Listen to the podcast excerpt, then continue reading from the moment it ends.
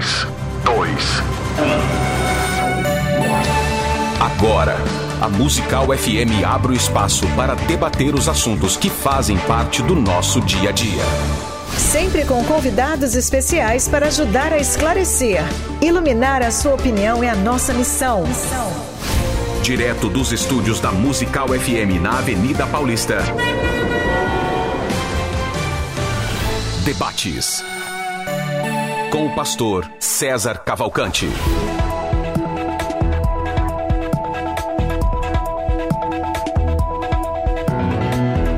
Um bom dia na graça e na paz de nosso Senhor e Salvador Jesus. Eu sou o pastor César Cavalcante, mais uma vez para a glória de Deus está no ar.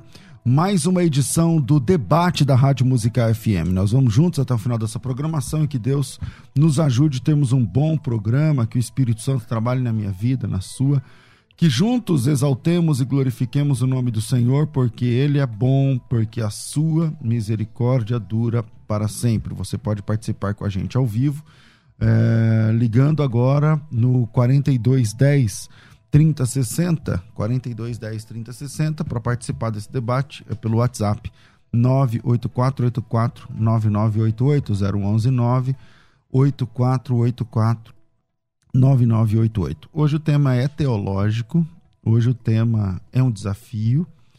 Hoje falaremos sobre o sofrimento eterno.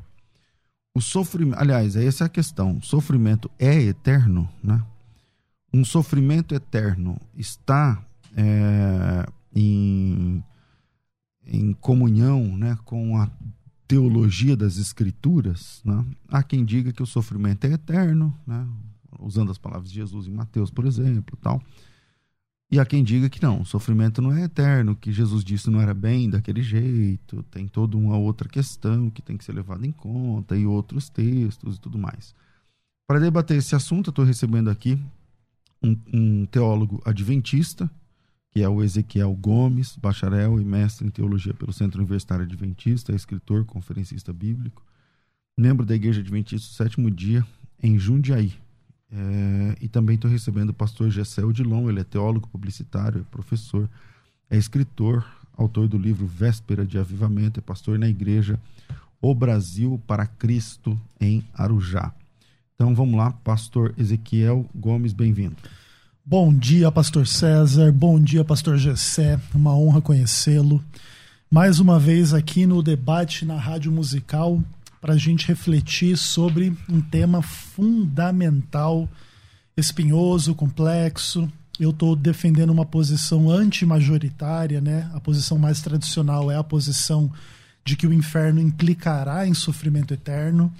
E existem boas razões bíblicas para rejeitar esse entendimento, mas sempre respeitando o lado contrário, e acho que teremos um bom debate pautado pela Bíblia. Com a gente, então, também bem-vindo aqui ao nosso querido Gessé Odilon. Bem-vindo, pastor Gessé. Obrigado, pastor César, toda a equipe da Rádio Musical. Também é um prazer conhecer pessoalmente o pastor Ezequiel Gomes. É, já assisti alguns debates dele, é um grande expositor da Bíblia e eu gosto de conhecer mestres na palavra. Hoje estamos em lados opostos, né? É, vou defender. Um... Geralmente eu estou nesse seu lugar, defendendo a posição minoritária. Hoje eu vou defender a posição majoritária porque eu acredito, diferente da, da exposição que nós vamos ouvir do pastor, de que o sofrimento sim será eterno e, e aí nós vamos apresentar aqui algumas posições e porções bíblicas.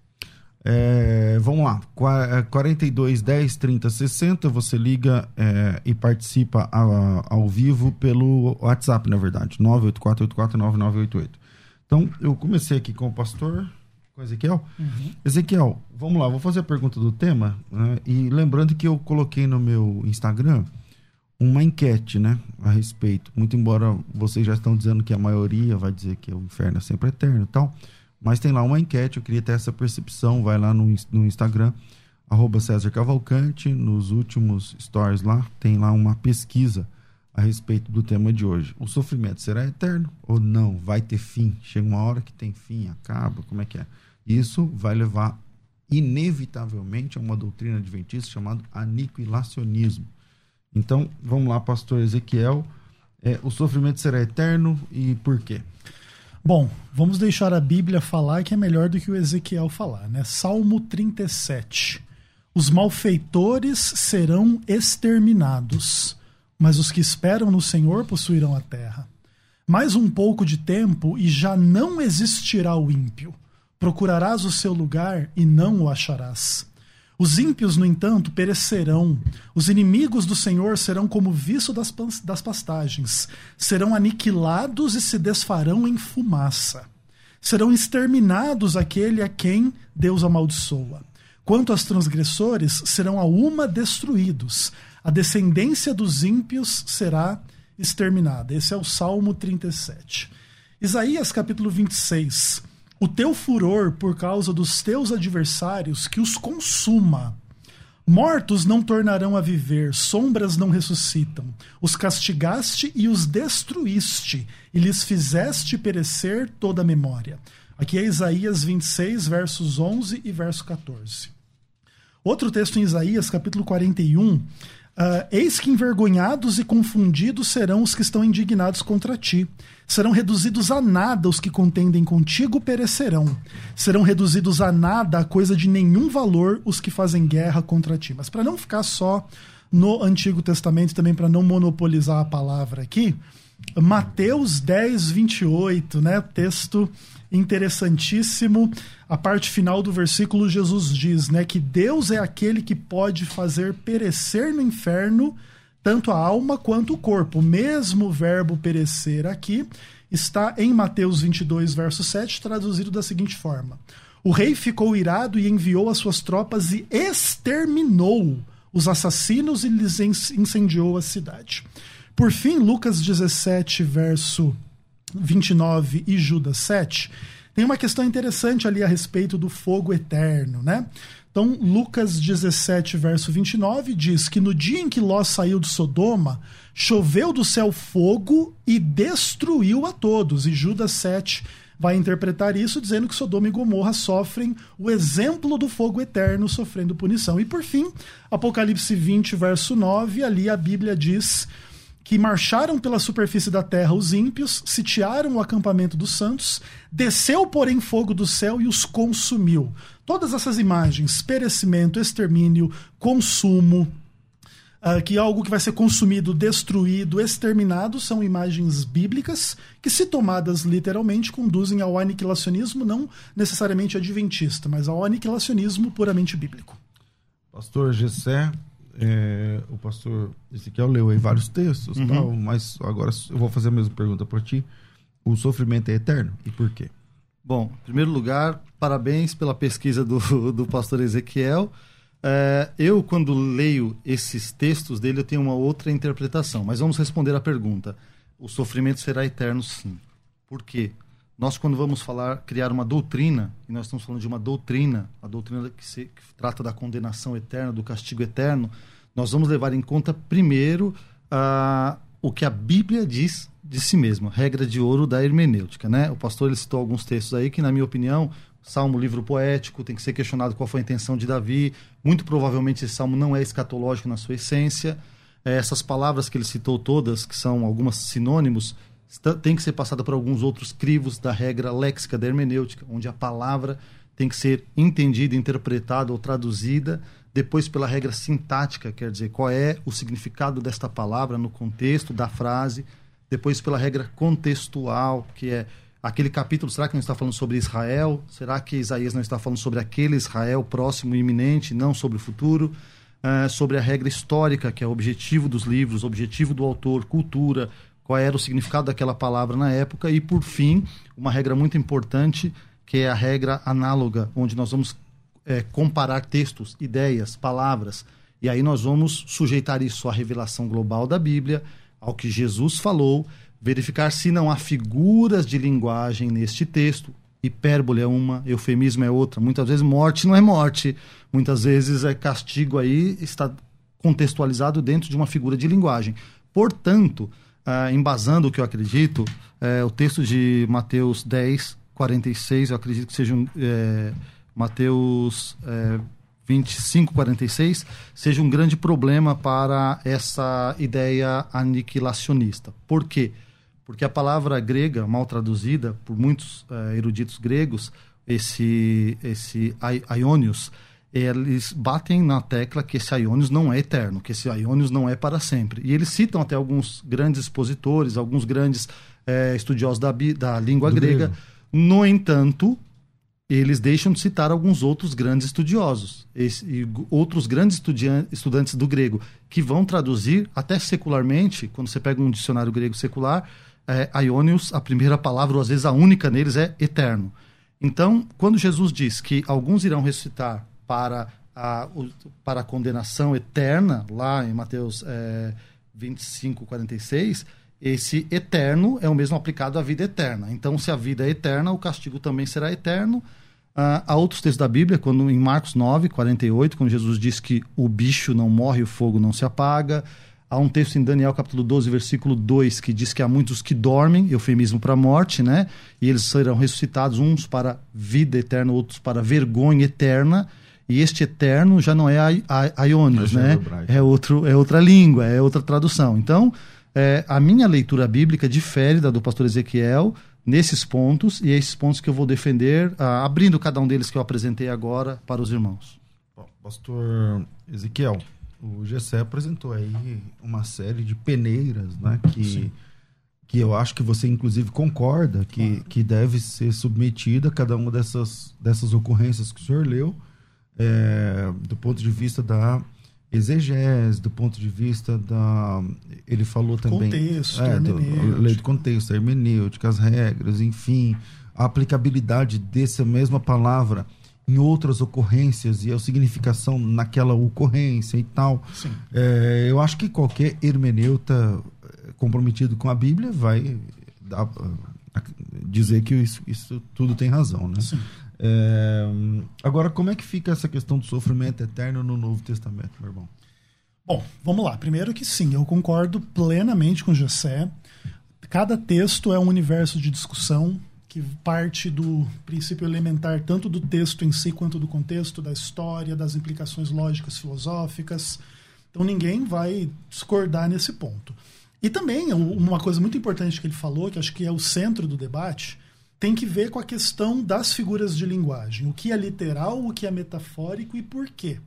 Mais cedo ou mais tarde, os textos de aniquilação serão considerados literais por nós e os demais metafóricos.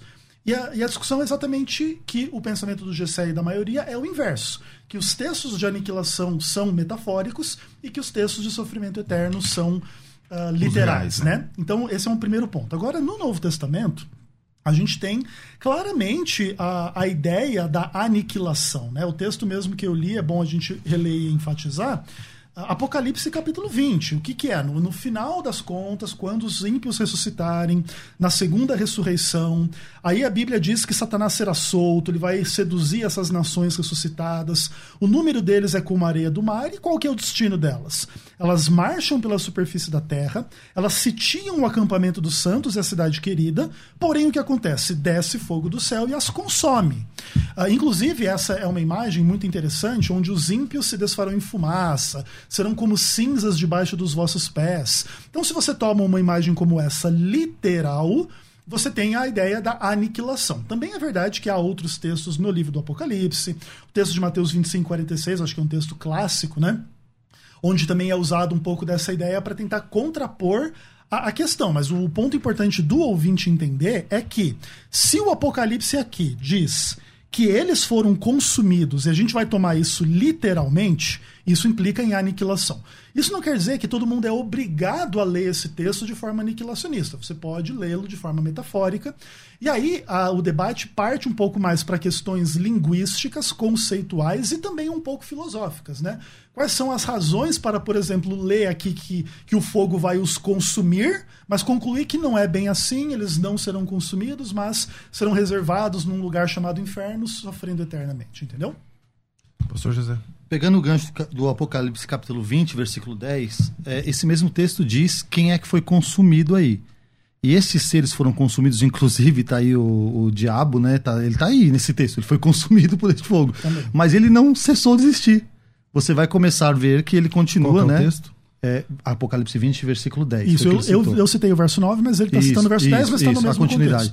Por que, que eu lembrei desse texto? Porque esse texto diz também que o sofrimento seria é eterno, para sempre, ou pelo século dos séculos. E é o que Apocalipse capítulo 14 diz, dessa, o texto da fumaça que ele disse. Sim. Essa fumaça, eu não entendo que seria do consumismo, ou do, deles serem consumidos, mas a fumaça do sofrimento deles. Como se eles estivessem exposto, expostos a uma tortura, e a fumaça do sofrimento dele, Apocalipse 14, verso 10, diz que subiu pelos séculos dos séculos para sempre. Aí caímos na mesma palavra grega, né? Uhum. Que, é, que é contestada. Então, quando eu faço a leitura, e eu aplicando a primeira regra, né, da hermenêutica de novo, ó, vou tomar a palavra pelo seu sentido usual e comum. Estou lendo a Bíblia e a Bíblia diz o seguinte, que o sofrimento será pelos séculos dos séculos, ou será para sempre. Eu vou tomar pelo sentido usual e comum aqui. Bom, por quê? Porque quando eu for, to for tomar a questão da vida eterna, quando estiver vida eterna, também tomarei pelo sentido usual e comum. O que eu acho complicado de entender é quando nós quando falo da vida eterna, eu tomo a palavra é, aionios no sentido usual comum, que é eterna, mas quando é de castigo, é, os aniquilacionistas, eles acreditam que o castigo ele não pode ser eterno, porque ele vai ser proporcional, ele vai ter níveis de castigo. Esta é a problemática que eu encontro no texto. É, quando eu leio, por exemplo, Apocalipse 20, 10 e Apocalipse 14, 10. Muito legal, muito interessante. O, o problema é que, assim, esse sentido comum das palavras, ele não pode ser lido nos termos que fala consumir, por exemplo. Entende? Esse é, um, é o problema do, do assunto, porque vamos lá. Uh, vamos pensar que existem realmente dois textos que passam duas impressões diferentes. Uhum. Existem textos que passam a impressão que eles serão consumidos e outros que passam a impressão que eles serão atormentados para sempre. É inviável que as duas imagens se concretizem literalmente no futuro. Esse é um ponto pacífico. Você não consegue ser aniquilado e ao mesmo tempo permanecer existindo eternamente, sendo torturado ou sofrendo. As duas coisas não podem ser literais. Então, por isso que falha o argumento de que tem que tomar o texto literalmente. Ah, não, eu, eu pego aqui o texto que vai sofrer pelos séculos dos séculos literalmente, mas o texto que fala que vai consumir não pega literalmente. Sempre existe uma escolha. E a escolha ela parte muito mais, muito mais da pressuposição tradicional, filosófica e etc., do que realmente dos textos. Porque, por exemplo, eu não discordo que, uh, o, o, por exemplo, o, a expressão Ionion, em muitos contextos, significa eterno, eternamente. Em outros contextos é óbvio que não. Ah, você receba Filemon de volta aí, o, o escravo, etc., para sempre. Óbvio que o cara não vive para sempre para ser recebido para sempre. Então existem, existem usos limitados do termo, existem usos mais complicados. E em relação ao texto de uh, Mateus 25, que fala da correlação entre a eternidade da vida e a eternidade do castigo, uma coisa muito importante é a gente entender que o aniquilacionista ele não nega a eternidade do castigo. O que, o, que, o que acontece realmente é que ele entende a natureza do castigo de uma maneira diferente daquele que crê no sofrimento eterno. Então, por exemplo, vamos pensar na visão aniquilacionista a pessoa vai lá ser ressuscitada na segunda ressurreição e ela vai ser jogada no lago de fogo. Ela vai sofrer ali por um período de tempo adequado às suas obras, ou ele já mencionou, inclusive, pastor Gessé, essa coisa de que existe gradação de culpa, as pessoas não sofrem da mesma maneira, depende do grau de pecado, etc., que você fez, mas chega uma hora que você é aniquilado. Vamos trabalhar com essa ideia. Então, foi aniquilado, nunca mais será ressuscitado. É, é esse castigo será eterno para sempre. Não existe a ideia de que não será eterno. Obviamente, o sofrimento vai ter fim, mas o castigo não terá fim. Aí, nesse ponto, elimina-se um pouco esse problema dessa contradição, né? Entendeu, José? Entendi, mas ainda para mim fica uma, uma zona cinzenta aí. Por quê? É, entendi a exposição perfeita, ó, parabéns pela exposição, pastor.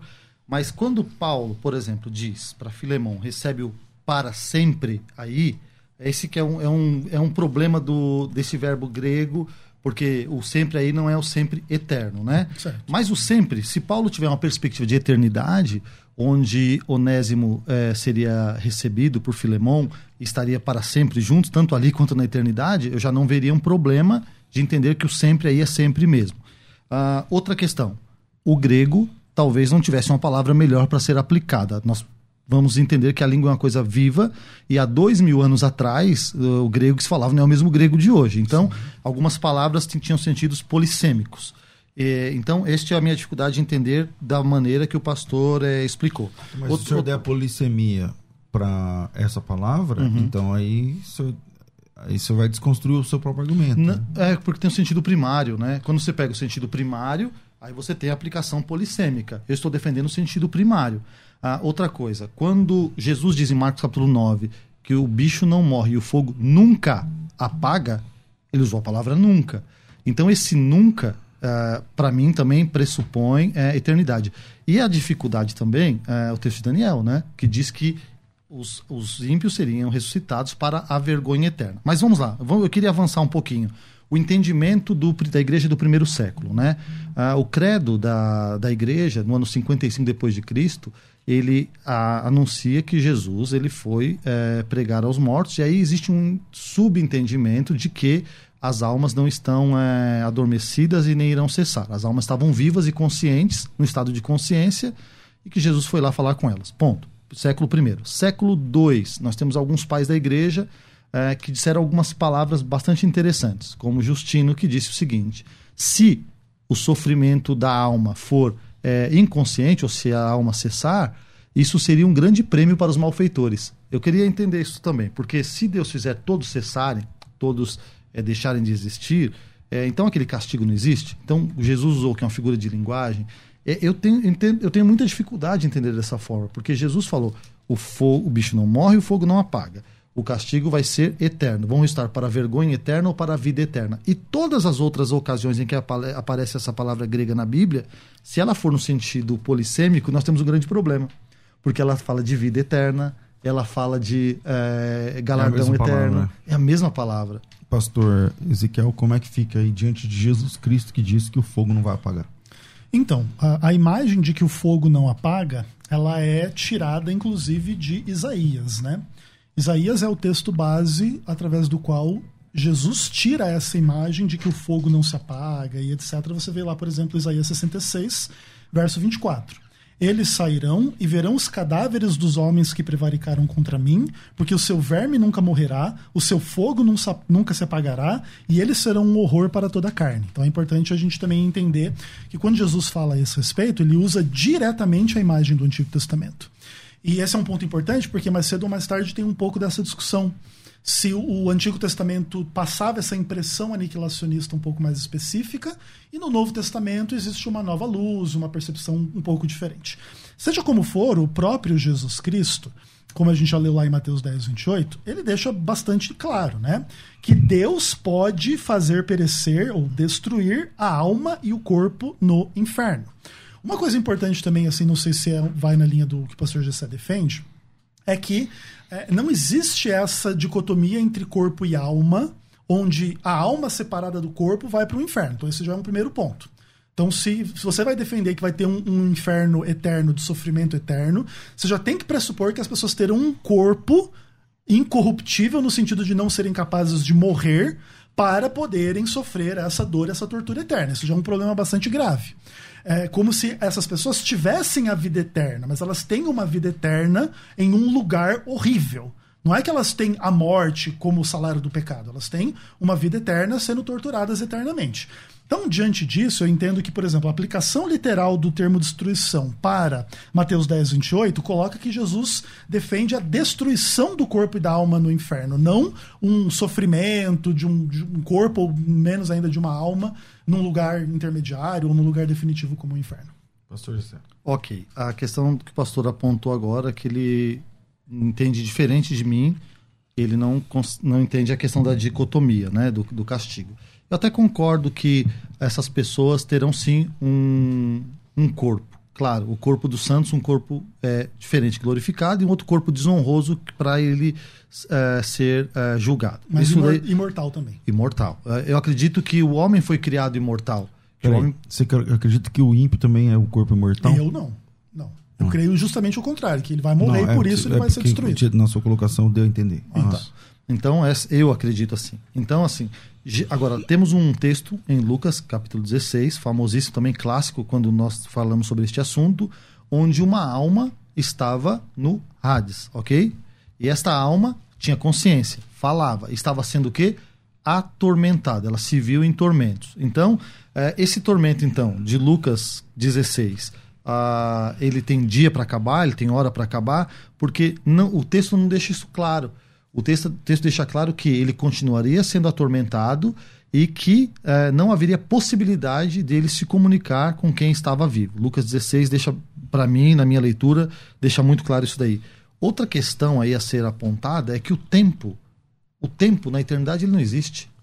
O tempo é um momento em que Deus trata com o homem. Então, se a gente quiser aplicar, ah, alguns vão ficar mais tempo ou menos tempo, como uma doutrina de purgatório, essa doutrina ela não vai sustentar numa teologia mais madura, porque se eu ficar fazendo uma conta assim, não, ele vai ficar tanto tempo, ele vai ficar tanto tempo, e o corpo dele e a alma dele, não. Quando a Bíblia trata muitas vezes de alma, ela está dizendo da vida. Quando muitas vezes a Bíblia, quando trata de vida, está falando da, do espírito, da alma e do corpo, né? Nós aprendemos na tricotomia, na antropologia bíblica. Então, o meu entendimento é discordante né, do, do pastor Ezequiel, porque eu acredito que sim, serão lançados para serem atormentados para sempre com sua alma e os seus corpos ressuscitados, porque Daniel 12, 2 diz isso, que eles serão ressuscitados, porque Jesus disse isso. Okay. E, e só terminando, só um minutinho, 30 segundos. Tudo que a Bíblia fala, nós temos que colocar no crivo de Jesus. Eu não posso pegar a palavra de Jesus em Mateus 25 e desconstruir com o ensinamento de Paulo, de Pedro, de Judas. Eu tenho que pegar o ensinamento de Judas, de Paulo e de Tiago e embasar no que Jesus falou. Então, eu estou usando o que Jesus falou e Jesus fala no absoluto. Jesus doutrinou. É, Ezequiel, é, na, naquela confusão que eu fiz agora, que, que, na sua palavra, eu falei, uhum. mas tá, então você quer que o corpo do, do ímpio é eterno? Não, não, não falei isso. Ok. Se não é eterno, é, com, por que uns duram mais, outros duram menos? Se o corpo é corruptível igualmente, quando cai no fogo, por que uns vai, vão ficar queimando, vamos falar metaforicamente, né? 10 anos e o outro vai queimar em um mês uhum. e, e, acabou. Qual a diferença no corpo disso aí? Perfeito. Que, que acontece? A gente pode só imaginar essas coisas, mas naturalmente não pode responder, porque disso demanda uma percepção de como a coisa funciona e, de fato, não existe essa explicação bíblica da mecânica desse tipo de coisa. O que a gente sabe é o que Jesus falou. Se Jesus tem que ser levado a sério, então vamos lá. Aquele que conheceu a vontade do seu Senhor e não fez, ele vai tomar mais açoites do que aquele que não conheceu e etc, certo? Então existe a ideia da gradação de punição. Obviamente que isso pode ser não, aplicado... Sim, eu entendo. Mas, desculpa se eu não fiz entender. A minha pergunta é, se você crê que o ímpio ressuscita com corpo carnal, físico, corpo material, físico, carne, osso, ossos, sangue e tudo mais. A minha pergunta é, por que, que como que funciona isso? Que uns vão queimar rápido, outros não? Então, eu, eu creio que assim, Deus é que disse que assim será. Então, Deus é que disse que o ímpio vai ressuscitar. Deus é que disse que vai haver gradação de culpa. Deus é que disse que um vai fazer de um jeito, outro do outro, entendeu? Não, não é assim, óbvio que ele não explica como que isso vai acontecer. Então, por exemplo, o que, que acontece?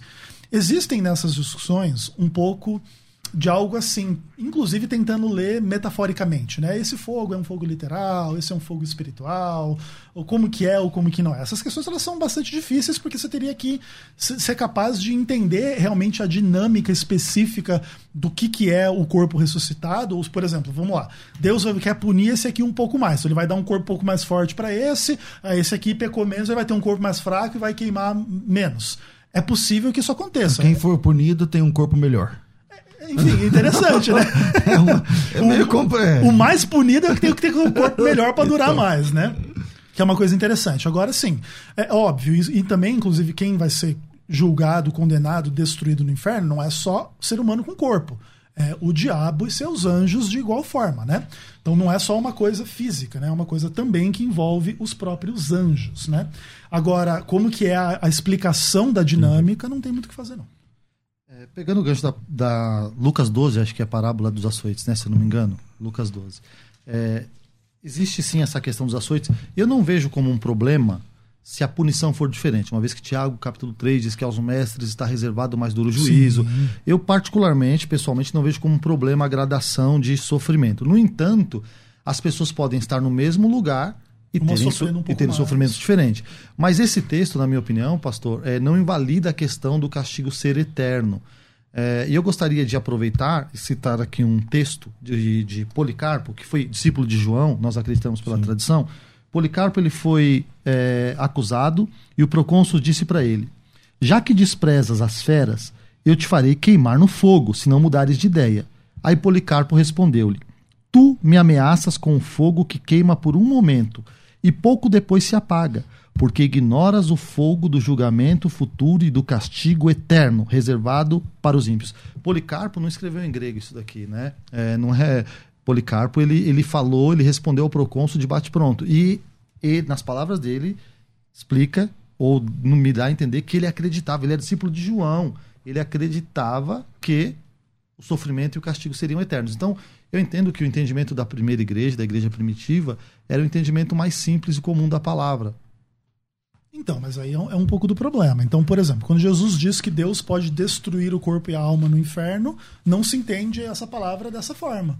Entende? Não, Deus não pode destruir. Deus vai manter lá uma alma e um corpo sofrendo eternamente. Não, o que ali não é destruição. Entende? Porque esse é o problema. Agora eu, eu concordo com você. Posso, eu posso fazer pergunta direta? É porque ali não aparece a palavra destruição, ah, né? É. é. isso que você ia falar, né? Isso. Não pode falar. É, sim, só, só... aparece sim. Não, então, Mateus 10, 28. Não, mas é a palavra destruir. Vamos trabalhar com o texto original. Sim. É a poli. Mas deixa eu dirigir uma pergunta para o senhor, então, com todo respeito. É assim. Uh, então, essa palavra, ela nunca pode estar sendo usada como um sinônimo de uma outra, pode, ela nunca pode, pode, estar usada como um, hipérbole, um eufemismo, pode. porque quando eu leio para mim quando eu leio destruição, a pessoa que está longe de Deus, ela, na minha leitura, na minha cultura, seria assim, ela está destruída, ela está uhum. desgraçada, porque ela está afastada de Deus. A pessoa está morta, ela está, para mim, é, não, tem, não vejo dificuldade, ela está morta, ela está longe de Deus, né? uhum. né? Segundo aos Tessalonicenses capítulo 1, versículo 9, nos dá também um entendimento assim, Apocalipse 21, então, é no meu entendimento, pastor, aí a pergunta, com todo respeito, dirige é o seguinte: essas palavras, elas não podem também ter um pouco assim, do jeito que eu leio elas, eu já inter... puxo a interpretação pessoal? Pode, pode sim. Todas as palavras são assim. E não tem como escapar. É a mesma coisa assim, tá dizendo que é consumiu, mas não consumiu. Tá dizendo que é destruir, mas não é destruir, literalmente, né? Sim, pode, pode ser defendido. O problema é que, assim, as acepções do, do termo apólime, uh, fora de destruição, lembra que destruição é o, é o sentido primário do uhum. termo. Esse é o fato. É exterminar, destruir, etc. Os outros usos do termo são coisas menos pesadas do que destruir. Você tem, por exemplo, a dracma perdida, é a dracma apólime, é a, a dracma que ela não está aniquilada, destruída, ela está só perdida. Uh, o, o, odre lá que vai perder o vinho, aquilo lá é apólime também. A ovelha desgarrada é apólime também. O problema é que essas coisas todas elas pertencem a um campo semântico do termo mais leve do que a ideia da destruição, ok? Entretanto, se você fosse entender aqui o, o, o apólime no inferno como a tortura eterna, você teria uma acepção mais forte do que o termo destruição, não mais leve. Porque assim, você pode escapar da, da, da, ideia que aqui é destruir, dizendo que aqui é se perder, é estragar. Uhum. É uma coisa assim. Como em português perecer. Até, até, uma, perecer, até, um, até um dos significados seria vaguear, como se tivesse perdido. Isso, exatamente. Uma ovelha vagueando perdida ali. Ok, só que entenda. Então, esse é um, esse é um sentido mais leve do termo. Então, Jesus estaria fazendo uma ameaça, usando o termo destruir, com uma acepção mais leve mas que no final é a tortura eterna que é mais pesada do que destruir. Então você tem que fazer um, um malabarismo um pouco grande com o termo para querer dizer que não, que, que aqui é, o, eu, eu posso apelar para sentidos mais tranquilos da palavra para depois inferir uma conclusão mais então, pesada. Mas a linguagem do Antigo Testamento, principalmente dos profetas dos Salmos, elas são ricas exatamente no uso da palavra desta forma. É, perecerá Edom para sempre. Perfeito. Vai. Aí você vai ver que Edom pereceu de fato para sempre. Aquele Edom pereceu, mas Edom hoje é o Iraque, por exemplo. Vai. Uhum. Ah, os inimigos nunca mais se levantarão contra ti, mas se levantaram. Certo. Então o que acontece? Muitas vezes a Bíblia, na linguagem profética e poética, ela usa exatamente isso: perecer, Concordo. destruir, morte, e ela tem um outro significado que já é prático, já é entendido por nós, porque a é o mesmo, no ano de 2021. O mesmo Bom, problema do é. termo eterno. É eterno, mas então, às mas, vezes não é. Isso, enfim. mas quando está no mesmo texto, no mesmo versículo, Deus falando de dois assuntos e fala vida eterna e castigo eterno, eu, eu tenho muita dificuldade, eu confesso, eu estou aberto. Até gostaria que o senhor estivesse certo, deixa porque eu, aí ia cessar, mas. É, deixa é eu fazer um intervalo aqui. Eu já perdi 10 minutos, né? Tá tão interessante aqui o debate, mas eu vou ter que fazer um intervalo e a gente volta já já. Fica com a gente que você estará sempre, sempre crescendo na fé. Vai.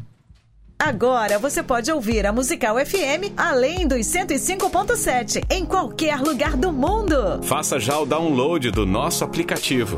Digite na Google Play e Apple Store Musical 1057 e instale já no seu smartphone. Você pode mandar a sua mensagem. Ouvir a Musical em alta qualidade em todo lugar. E ficar por dentro de tudo que acontece na nossa programação. Disponível para Android e iPhone. Não esqueça, digite Musical 1057 e seja bem-vindo. Musical, mais unidade cristã. Você está ouvindo Debates aqui na Musical FM. Ouça também pelo nosso site www.fmmusical.com.br. Ok, decidido pela Faculdade Bethesda que o curso Prático de Defesa da Fé termina sexta-feira. Fiz isso com o curso de teologia, fiz isso com o curso, avisei aqui também pelo curso de, de da Escola de Pregadores e agora estou avisando oficialmente que sexta-feira fechamos as vagas para o curso prático de defesa da fé. Agora eu queria fazer, eu tenho pouco tempo aqui, fazer uma, uma propaganda, né, um anúncio, ao contrário, né? Você viu o que, que, que você está ganhando quando você faz a inscrição no curso de defesa da fé?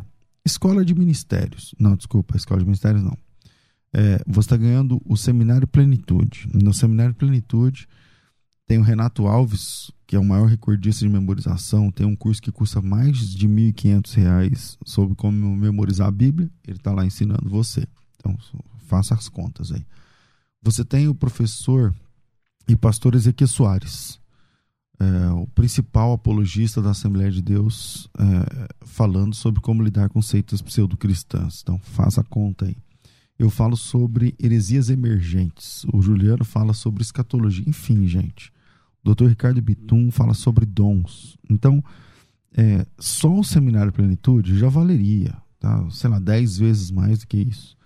É, em segundo lugar, você tem também o Dr. Tassos Licurgo no Seminário Defesa da Fé Científica, tá certo? Defesa da Fé Científica. Se você somar só esses dois, Defesa da Fé Científica, que custa 240, é baratinho, e o Seminário Plenitude, que custa 360, juntos os dois dá 600 reais, tá certo? Só de presente. A matrícula é de graça, o material didático é incluso. Não tem letras miúdas no que eu falo aqui. Você quer saber mais sobre aborto, métodos de datação, divórcio, eutanásia, falsas profecias, quer ter acesso aos documentos secretos das seitas, das heresias? Bom, como você se sai diante de perguntas técnicas, se você tem chamado? Deixa eu dizer uma coisa para você. Ah, pastor, ninguém tem a obrigação de, de saber tudo. Bom, é verdade, eu também não sei tudo, tal.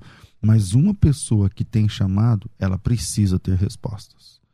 Ela precisa ter respostas, tá certo? E, e a, o curso prático de defesa da fé é esse acervo. São mais de 800 páginas, são 840 páginas, 70 matérias uma especialização, são três semestres de curso. Só que dos três semestres, olha a promoção. Você paga um só. Estuda três e paga um. Estuda 18 meses e paga seis parcelas.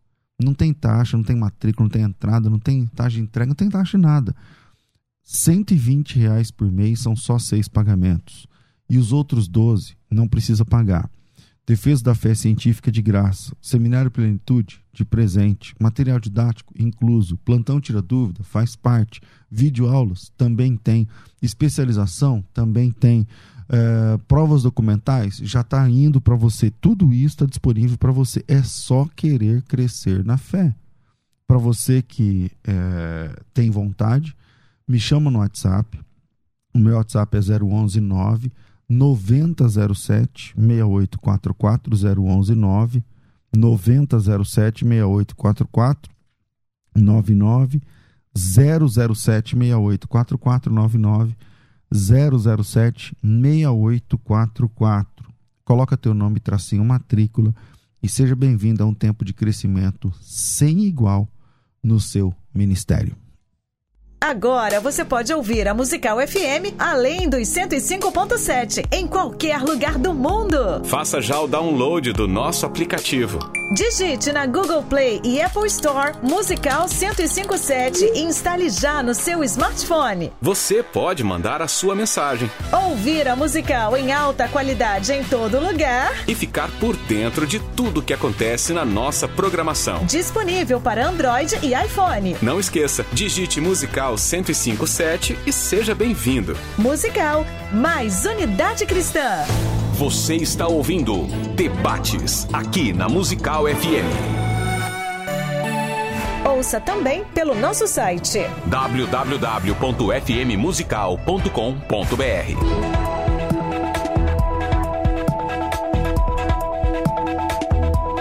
O Cláudio diz o seguinte: se a vida é eterna, o sofrimento também é eterno. O Luiz diz assim: eterno no inferno.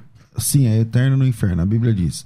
O Alex, excelente reflexão. Santo Agostinho, na sua obra Confissões, trata da teodiceia. Ele diz que o mal, o sofrimento, é um ato da soberania divina, um ato pedagógico e um dia vai ter fim.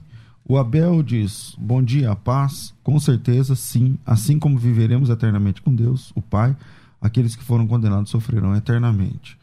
O José Alfredo, com certeza o sofrimento será eterno, pois se não for, a vida também não será eterna. O Osmar diz: Eu acredito que no Lago de Fogo é um lugar tem, temporário, agora eterno é o sofrimento. O Leandro diz que também não é eterno. Pastor é, Ezequiel, como que na mesma fala de Jesus, Jesus fala que o... Estes irão para o castigo eterno e os outros para a vida eterna. Já pegou. Mateus, é, por que, que o, o, a salvação você vai defender que é eterno, certo ou não? Claro, óbvio. Ok. Mas por que, que o, o, o inferno não? Então, Se é a mesma palavra, na mesma pessoa, no mesmo contexto? A Como gente assim? já explicou isso lá no começo, mas antes de fazer a, a outra explicação, eu vou ler para você aqui um comentário de Donald Arthur Carson, né? D.A. Carson, comentando Mateus 25, verso 46, ele diz assim: Eterno pode significar para sempre, ou mais genericamente, na era por vir. É mais uma afirmação de qualidade do que de duração. Esse verso, portanto, não resolve a disputa entre os que entendem o inferno como tormento consciente sem fim e os que o entendem como aniquilação e fim da existência. O D.A. Carson é um calvinista, ele é uma pessoa que crê no tormento eterno, tá? E ele diz que esse verso não resolve o problema. Não estou querendo dizer que outras pessoas não discordam dele, óbvio que discordam. Na teologia todo mundo discorda em algum ponto. Mas o ponto principal é que não existe a ideia de que na, no aniquilacionismo o castigo não é eterno. O que acontece é que o sofrimento tem fim e esse fim é eterno. Esse é o ponto. A pessoa nunca mais vai existir, nunca mais vai ressuscitar, nunca mais vai Mas ter ela não vida. vai sofrer. Não vai sofrer. Então, o Eternamente sofrimento não. não é eterno. O sofrimento não, mas o castigo sim. Porque o castigo é deixar de existir, é morrer. Não, mas não tem não como é você ser sofrer. castigado se você não existe mais. Não, não, mas veja bem, olha só. O castigo é a inexistência. O castigo é a perdição. A perdição não é o sofrimento eterno. Até porque para sofrer eternamente teria que ter a vida eterna também. E não é isso que a Bíblia promete. A Bíblia diz: o salário do pecado é a morte, não é o sofrimento eterno. Uma pessoa que sofre eternamente, ela tem a vida eterna, mas é uma vida miserável sofrendo. Ela não morre nunca. Por isso, inclusive, né, um pouco da, da base do assunto é alma imortal. Porque a alma imortal que não morre, ela sofre eternamente. Retire-se o elemento imortal da alma, ou do corpo, ou do homem, e a partir do momento que ele é castigado e que ele é consumido, isso dura para sempre. Não tem nenhum problema, nenhuma dificuldade com a duração do castigo ser eterna. Mas o que não é é o sofrimento Pastor eterno. José. Na verdade, acabar o sofrimento seria uma bênção. né? Sim, será. Quando, quando alguém cessa de sofrer, cessa uma pena, cessa de sentir essa dor, seria uma bênção. Aí vamos, de novo, o argumento foi citado de um pai da igreja, Origens, vamos para Justino. Justino disse: Eu não afirmo que todas as, as almas morram. Isso seria uma verdadeira sorte para os maus. Aí ele diz: se a morte terminasse na inconsciência, seria uma boa sorte para todos os malvados. É, tem um comentarista que bem bem controverso, polêmico, Russell Norman Champlin. Ele trata também esse texto que o pastor citou é, numa visão diferente. Eu acho que é importante o ouvinte ter essa visão diferente. O Russell Norman diz o seguinte, que é o sentido primeiro da palavra seria castigo eterno. mas que há alguns estudiosos que tentam é, não colocar esse castigo como temporal, e sim como qualitativo, não quantitativo, mas é, qualitativo. No entanto, a, a igreja, a mim me parece, quando leio a Bíblia, ela é preparada para um resultado qualitativo e quantitativo. E às vezes, se nós somos em Deuteronômio, ou Gênesis mesmo, quando fala morte, não é uma morte imediata, né? não é aquela morte mesmo, cessação, a palavra thanatos, né? Ah, é, é, outra é outro, outra esfera de morte. Então, é, com todo respeito ao pastor Ezequiel, mas me parece que esta, esta, esta interpretação ela está sendo assim, é, eu tenho, eu, ele vai cessar porque a palavra é essa, destruição, é morte, é, acabou. E na verdade parece que a Bíblia dá pistas para que uh, seja de fato um castigo contínuo e eterno e temporal. Só queria contrapor, como ele bem disse, outros teólogos pensam de outra maneira eu sou um deles. Sem sombra de dúvida. A gente não vai dizer aqui que todo mundo vai concordar, porque isso não é verdade. Agora vamos trabalhar algumas coisas. Vamos lá. Ah, o, o, pai da igreja XYZ diz que ele não acredita que as almas vão morrer, porque isso seria uma bênção e não pode ser concebido uma bênção nesse sentido. O que esse pai da igreja diz, que autoridade tem para desdizer eh, Ezequiel 18, a alma que pecar essa morrerá. Então, calma aí. Não tem, não tem autoridade aí, nenhuma. Mas está usando dois pesos, duas medidas, porque você acabou de ler o D.A. Carson, uhum falando o seguinte: é, o DA Carson falou que esse texto aqui não vale, tá? Então, que autoridade o DA Carson tem para falar aqui se ele se pode ou não Com, pode usar aquele texto? Concordo. Então, quando lhe convém, você usa tá. um, um, cara. E quando ele cita, né? Que autoridade esse cara Veja tem? Bem, não é. Concordo não... com você. O ponto, porque o ponto é o seguinte: eu penso o seguinte: existem uh, teólogos atuais e pais da igreja com visões diferentes em relação aos textos. Ok. Porque justamente os textos abrem margem para as duas interpretações diferentes. Então, se você levar literal que é destruição, é aniquilacionismo. Se você levar literal que é sofrimento eterno, é o sofrimento eterno. Beleza. Então, essas ideias elas são representadas. E eu concordo contigo. O D.A. Carson não resolve o problema, tanto que então, eu falei. Você não acredita em quase nada que o D.A. Carson fala, na Sim, verdade. concordo. Exatamente. Mas agora ele convém, aí você joga um D.A. Carson na mesa. Perfeito. Aí quando ele joga alguém na mesa, você fala, não, mas aí que autoridade essa pessoa é, tem? É, mas esse é o ponto. Por exemplo, porque o ponto é o seguinte: qual é a autoridade do pai da igreja de dizer que seria uma benção se a alma morresse? A mesma do D.A. Carson. Sim, mas, mas, mas, o que eu estou dizendo é o texto bíblico. Eu estou dizendo assim, que o, que o pai da igreja está em contraposição ao texto bíblico. Se a alma morresse, seria uma benção. A Bíblia diz alma que pecar, essa morrerá. Permitam-me isso. Quando eu estou evocando a palavra do pai da igreja, eu estou querendo evocar o entendimento da igreja primitiva. Ok. Isso quer dizer, se ele foi discípulo, se Clemente foi discípulo de Pedro, se Policarpo foi discípulo de João, e eles acreditavam que o sofrimento era eterno, subentende-se que ouviram de Pedro e de João que o sofrimento era eterno, que são os apóstolos que dão autoridade para que a gente lê o que está escrito. Por isso que quando eu chamo eles para conversa, é, é esta, é esta a minha intenção. Claro, a Bíblia está acima de Policarpo, acima de Clemente, acima de Justino, de Origem, claro. todos eles. E a Bíblia mesmo, ela me dá. O, o problema é que a gente recorre ao grego para interpretar uma coisa que está clara. E o grego tem uma palavra que tem significado polissêmico. E aí cria-se um debate estruturado em torno disso.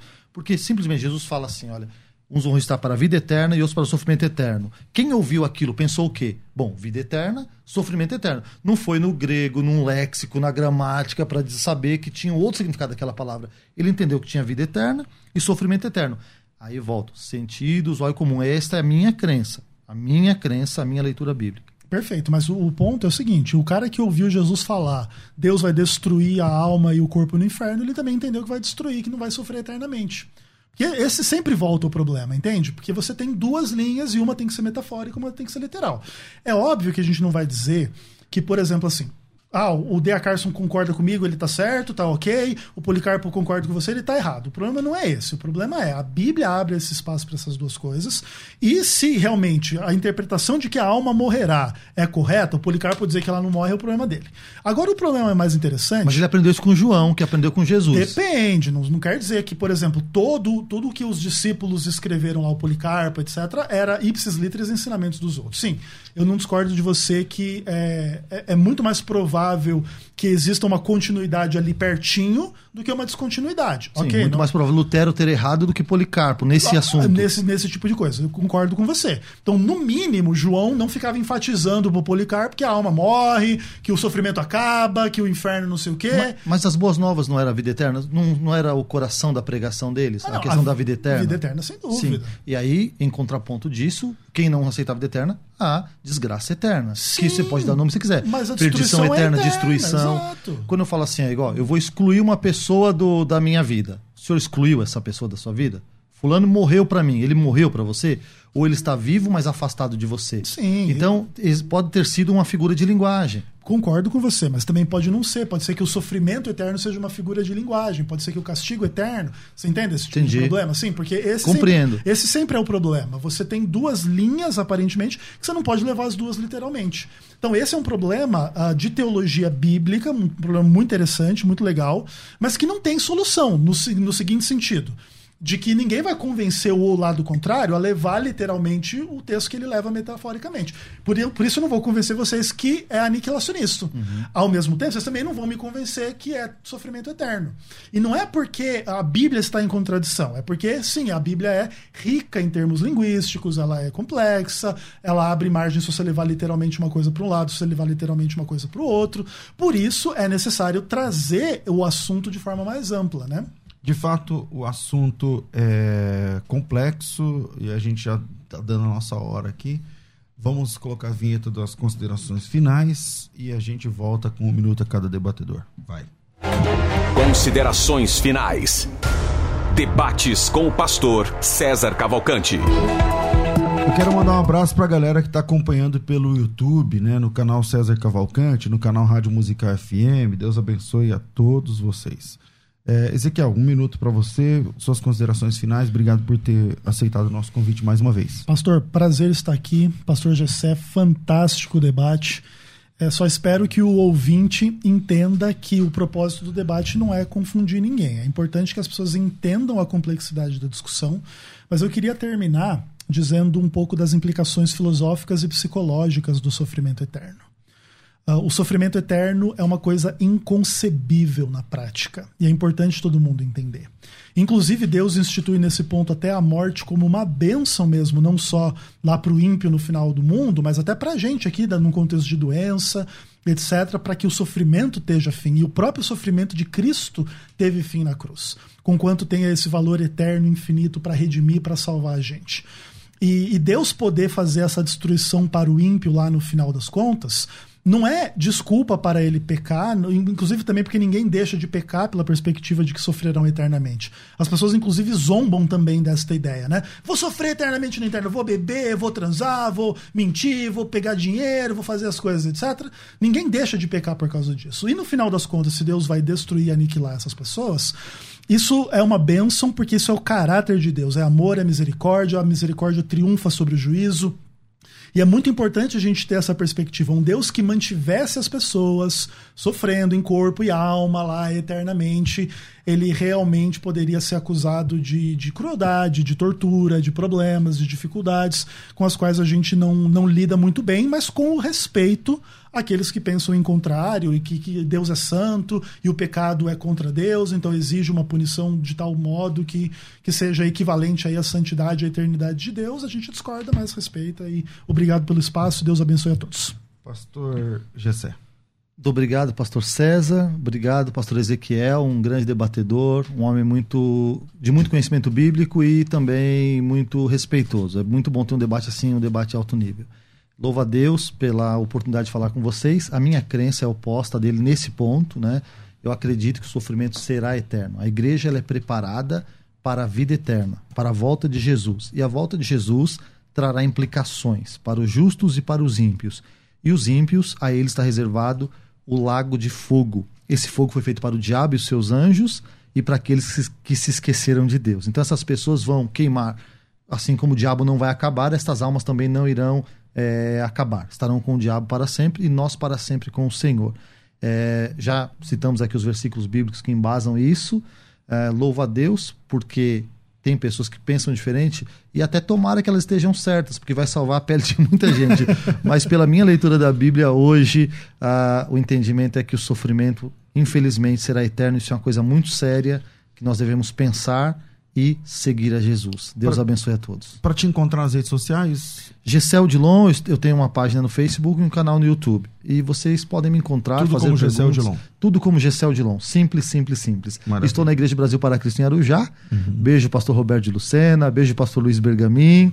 E obrigado mais uma vez, César, e a toda a equipe Maravilha. da Rádio Musical. Ezequiel, esqueci, né? Que você queria divulgar eh, suas páginas? seu Pode canal? entrar lá no canal Vem Senhor Jesus no YouTube, pode me procurar Ezequiel Gomes nas redes sociais. A gente também está fazendo o lançamento de um livro no futuro breve a respeito do calvinismo, João capítulo 6. Material muito legal. Quem sabe a gente vai aqui também fazer um debate na, na rádio para expor um pouco dessas questões sempre muito importantes. Maravilha. Gente, estou ficando por aqui. Obrigado, Rafa, pilotando aqui a nossa nave, como sempre. É, a nossa produção também eu agradeço. Estou ficando por aqui, mas às 14 horas, às duas da tarde, a gente volta com mais um tempo de crescimento, com o programa Crescendo na Fé. Tudo isso e muito mais a gente faz dentro do reino, se for da vontade Dele. Você ouviu Debates na Musical FM. Dentro de alguns minutos, este programa estará disponível no seu aplicativo de podcast. Basta digitar Debates Musical FM e ouvir a qualquer momento, quantas vezes quiser. Disponível para Spotify, Deezer e os tocadores da Apple e Android. Musical FM. Mais unidade cristã.